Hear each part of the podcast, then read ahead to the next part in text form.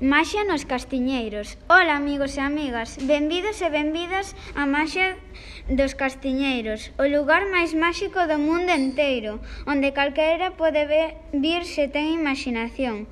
Nada é imposible baixo os castiñeiros.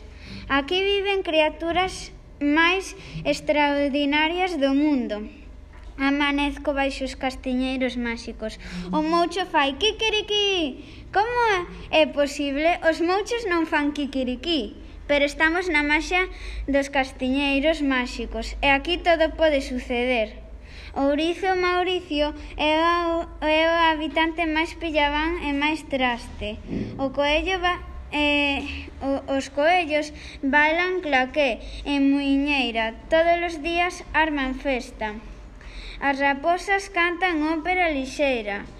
Os, os laboriosos osos fan punto de cruce nas silveiras. Nos castiñeiros hai fentes que chegan ata a lúa e xirasoles que dormen de día. E as estrugas non pican se lles chiscas un ollo. Cando quedamos en castañas, os esquíos están moi tristes e pensan marchar a emigración. Pero na Maxia dos Castiñeiros todo é posible e se queremos máis castañas só temos que bailar para os castiñeiros que lles gusta moito a danza. Na Maxia dos Castiñeiros todos e todas somos felices e se alguén ten un problema axudamos.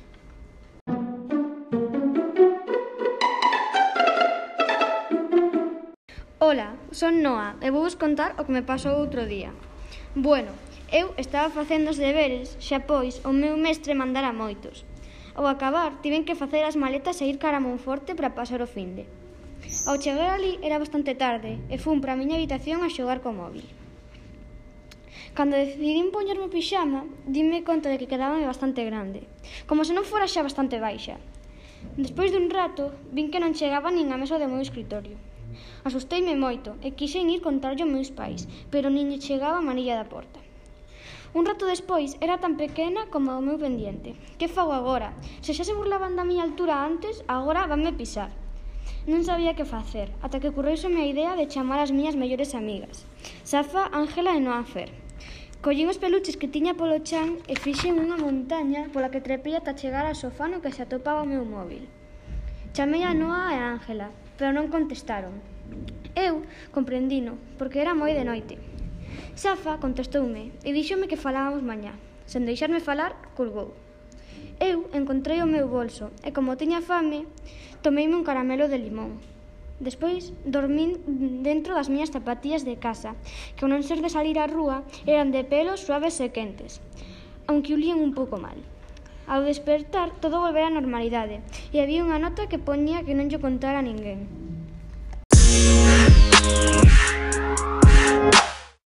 unha vez, no medio do deserto, vivía unha árbore majestuosa moi grande. Sempre presumía das súas polas e o seu tronco, e botaba aos páxaros para que non estropearan as súas follas. As pequenas plantas do arredor non tiñan agua xa que a árbore collíana toda, e as plantiñas non podían crecer. Pero o tempo pasou e a árbore fixose bella. Os páxaros tiñan que migrar ao non ter niños e as plantiñas cada vez estaban máis débiles. A árbore estaba enfadada polo comportamento dos páxaros, xa que non podía presumir ante eles.